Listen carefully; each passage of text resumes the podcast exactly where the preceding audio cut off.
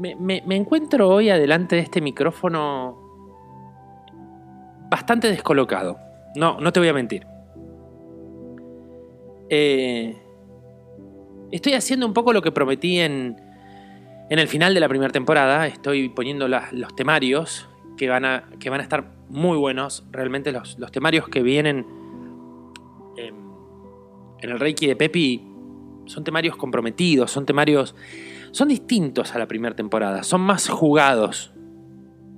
Pero hoy me encuentro delante de este micrófono descolocado. Y creo que es la mejor manera de grabar este, este, este episodio. Descolocado. El episodio de hoy se va a llamar Estadios. Nunca, ni en, ni en la temporada anterior ni en esta, se me había ocurrido hablar sobre algo que constantemente nos, nos, nos involucra, nos interpela, nos... ¿Qué es un estadio en una persona? ¿Cuál es la diferencia entre un estadio y un estado? Por ejemplo, un estado de ánimo es algo que puede durar corto tiempo en, corto, corto tiempo en un tiempo, ¿sí? Un lapso corto en un tiempo, ahí me estoy expresando mejor. ¿Qué quiero decir con un lapso corto en el tiempo?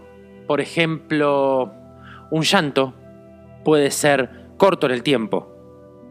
Cuando ese llanto se prolonga por un estadio, por ejemplo una depresión, por ejemplo un duelo, por ejemplo, ya deja de ser un estado temporal y pasa a ser un estadio estable, un estadio que perdura en el tiempo. Entonces podemos resumir que el estado es algo momentáneo y el estadio se extiende en el tiempo, como para hacerlo más dinámico. Voy a ir hablando despacio porque no lo armé, entonces es como que, quiero ir armando qué voy a decir. Sí lo tengo que grabar ahora porque el momento se dio ahora para poder grabarlo. El estadio de una persona puede variar de acuerdo a varias situaciones. Por ejemplo, un momento específico, una pareja, un amigo, una situación, traumática o no, el desarrollo personal, profesional, laboral, sexual, lo definen un montón de cosas. A ver, hablemos de estadios predeterminados. La niñez es un estadio. La adolescencia es otro estadio. La adultez es un estadio que se divide en pequeños estadios.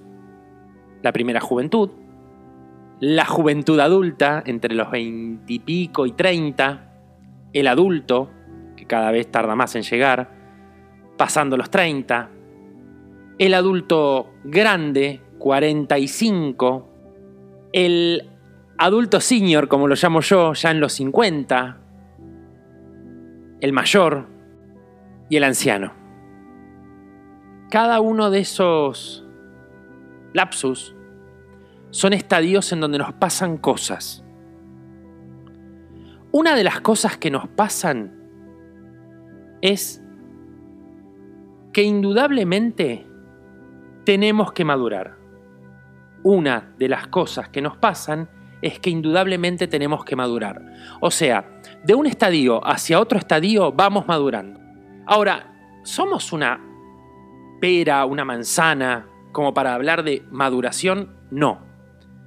Tenemos que terminar con esa frase, madurar. Tenemos que empezar a hablar de cerrar ciclos y etapas. Crecer es evolucionar, crecer es avanzar. Cuando alguien avanza no puede dar pasos para atrás. Generalmente, pruébenlo en sus casas, si ustedes van para adelante van más firmes. Traten de ir hacia atrás sin voltear y van a ver que se van a sentir inseguros y hasta más de uno se va a caer. Porque eso pasa cuando uno avanza. Cuando uno avanza no puede retroceder, no está bueno retroceder, porque cuando uno retrocede pierde la libertad que ganó en avanzar. El capítulo de hoy se habla de eso. Se habla de poder avanzar dentro de un estado emocional, dentro de un estado de evolución. Hoy pasaron muchas cosas. Algunas se las voy a contar. A ver, hoy pasó que las cosas no funcionaron. Hoy pasó que las cosas no funcionaron. ¿Qué quiero decir con que las cosas no funcionaron? Hoy pasó que cosas que tendrían que haber funcionado de una manera específica no salieron de esa forma. Cosas que tuvieron que salir de una manera específica no salieron de esa forma. ¿Por voluntad propia? No. Por ahí por voluntad ajena. Por ahí por voluntad... Eh, o por ahí por karma. Anda a saber. Yo no te puedo decir por qué. Hoy pasaron cosas que no tienen coherencia entre sí. Que tiene que ver con la inmadurez, que tiene que ver con, con la impuntualidad, que tiene que ver con la falta de compromiso. No quiero entrar en detalles, ni quiero nombrar personas, sino momentos. Cosas que tenían que llegar a un lugar no llegaron, cosas que tenían que ocurrir en tal momento no ocurrieron, ocurrieron después cuando no tenían que ocurrir. Pero lo peor de todo, en cualquier estadio, es perder el tiempo. Lo peor de todo, en cualquier estadio, es perder el tiempo. Hablamos en la primera temporada de cómo quemar el tiempo, de cómo, cómo aprovechar el tiempo. Hablamos en la primera temporada de cómo respetar el tiempo. A veces no nos damos cuenta que en un café, que en una charla, que en una, que en una situación estamos generando una energía que está en equilibrio. Cuando esa energía se desequilibra, es que nosotros o alguien de nuestro entorno está haciendo algo incorrecto. No hablo de mal, hablo de incorrecto. ¿Qué tenemos que buscar todo el tiempo? La unión, la paz, la tranquilidad y el bienestar. Lo deben conocer por la frase completa, bienestar. Bienestar. Cuando uno bien está, completa un estadio positivo. Podemos decir que las sumas de bienestar te van a generar un estadio constante. ¿Se entiende? Las sumas de bienestar te van a generar un estadio constante. Las sumas de malestar también te van a generar un estadio constante. ¿De qué depende? Depende de que alguien en ese estadio aplique el equilibrio. ¿Se puede aplicar siempre el equilibrio? No. A veces no. Entonces, ¿qué hay que hacer cuando el equilibrio no se puede aplicar? Dejar que fluya. Vamos a hablar de dejar fluir en capítulos más adelante, pero algo te voy a adelantar ahora. La vida nos somete muchas veces a presiones. Presiones laborales, presiones amorosas, presiones personales, presiones físicas. Todas esas presiones sumadas generan que vos no puedas pensar con claridad. El no poder pensar con claridad generalmente te lleva a decisiones cerradas. ¿Qué, influye dentro de uno también para poder tomar decisiones cerradas? El malestar, el bienestar, las situaciones. No es lo mismo una cena con una comida rica y una linda compañía que pasar por ahí con una noche con, con alguien en donde vos estás haciendo por ahí lo que crees o creen los demás que es correcto, pero en realidad vos la estás pasando como el culo. Hace tres años, una noche como hoy, yo estaba en Manhattan y hace tres años se había empezado a generar mi estadio actual, mi estadio de bienestar mi estadio que empezó con ciertas circunstancias o ciertas situaciones límites, situaciones inesperadas, allá en el país del norte. Situaciones no buscadas, pero que se dieron y que me dejaron más libre. Dicen que es el país de la libertad. Mm, ponele. En mi caso sí, en mi caso funcionó. En mi caso me permitió relajar y decir, es por acá, vamos bien. Mi hijo va a nacer en Estados Unidos. Creemos que es por ahí y va a estar todo bien. Pero ahí, esa noche, ese, ese, ese viaje comenzó mi estadio actual, que después vino con un golpe tremendo en la cara, del cual me tuve que sobreponer. El yin y el yang, el equilibrio. Yo no podría tener hoy un estadio tranquilo, pleno, si en algún momento no hubiese tenido las dos cosas. Hay un tema de Queen que dice el dolor es muy cercano al placer, habla justamente de eso, de los equilibrios. Y, y justamente tanto ese viaje como esos momentos me dieron la oportunidad de encontrar mi equilibrio.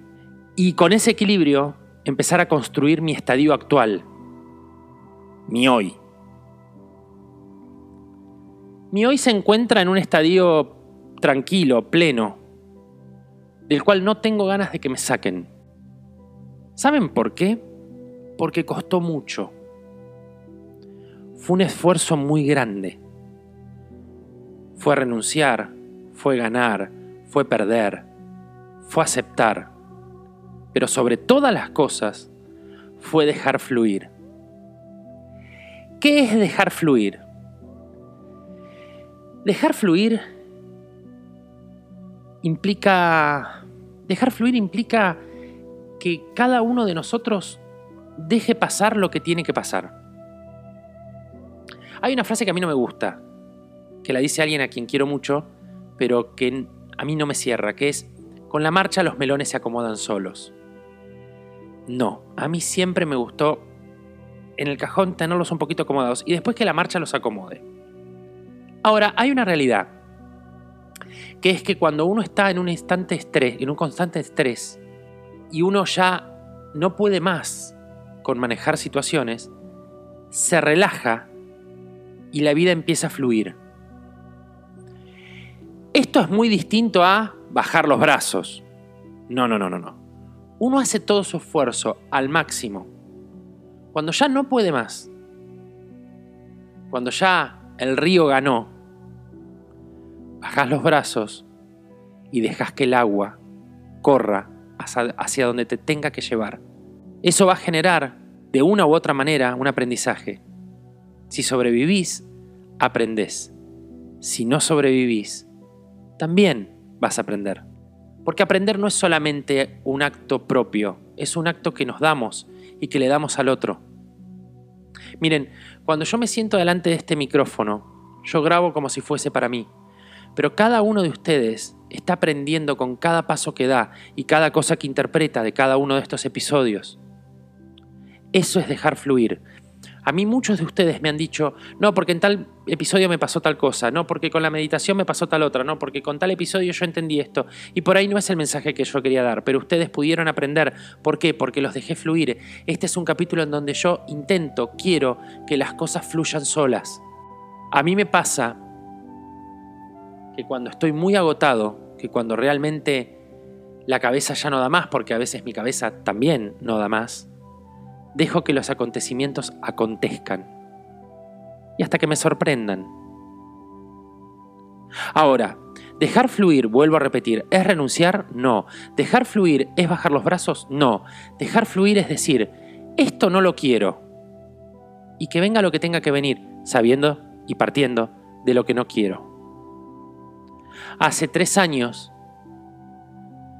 empezaba mi nuevo yo, el yo que está hoy. Y hoy a la noche me pasó algo muy raro, que fue como que de golpe volvimos o volví a mi yo de hace cuatro o cinco años atrás. Y no quiero. Porque no quiero dar esos pasos para atrás porque me voy a tropezar. Yo quiero ir para adelante. Yo quiero avanzar. Entonces, lo único que dejé es fluir. ¿De qué manera dejé fluir? Agarrando este micrófono y contándote a vos qué es un estadio y cómo ese estadio se construye con esfuerzo, con tenacidad, no bajando los brazos. Pero cuando la situación te supera, deja que fluya. Pelea hasta donde más puedas, pero después deja que fluya, porque por ahí sí, después de haberte esforzado, los melones se acomoden solos. Es difícil tratar de, darles una idea en tan pocos minutos de una sensación. Es tener ganas de sentarme acá y contarles que yo durante mi vida he ido evolucionando como lo hicimos todos, pero que hay momentos en que te das cuenta que lo haces. Hay momentos en que decís, ah, pará, no, realmente cambié. Ah, pará, no, realmente esto es mejor. Hay momentos en la vida, hay momentos en la vida en que uno se deja hinchar las pelotas y dice, no, pará, crecí y me siento bien con haber crecido y con haber llegado hasta acá. Yo hoy tengo 41 años. No sé cuándo escuches esto, pero bueno, hoy, 17 de octubre del 2020, ya 17, uy, qué día. 17 de octubre del 2020, tengo 41 años. Y puedo decir que estoy en el mejor momento de mi vida. ¿Saben por qué lo puedo decir? Por varios motivos. El primero porque nunca me traicioné. El segundo porque nunca traicioné a nadie. El tercero porque en algún momento me topé con la necesidad de ser libre. El cuarto porque entendí por dónde pasaba la libertad. El quinto porque no me rendí nunca ante la posibilidad de no ser libre. El sexto porque busqué siempre esa libertad, en cada acto que hice.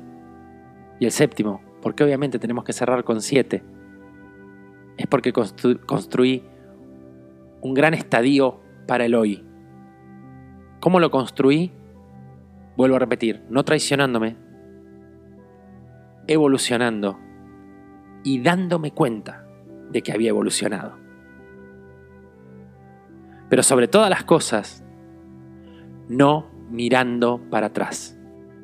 Digamos que esta es una introspección que les estoy compartiendo a ustedes, que tengo ganas de que ustedes la escuchen, porque hoy he escuchado toneladas de idioteces, de todos lados, ¿eh? Y cuando uno escucha toneladas de idioteces, lo mejor que puede hacer es silencio. No hay nada más intenso que escuchar el silencio. Hay una frase en la película que actúa Beto Brandoni, no me sale ahora el nombre de la película. Que Brandoni le dice a, a un pibe, si no podés superar al silencio, mejor callate.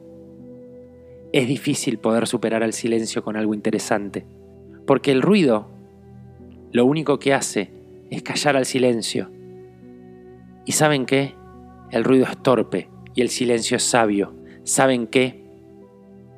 El ruido es bruma y el silencio es claridad. ¿Saben por qué? Porque el silencio te deja pensar, el silencio te deja ser, el silencio te deja actuar y ver la próxima movida.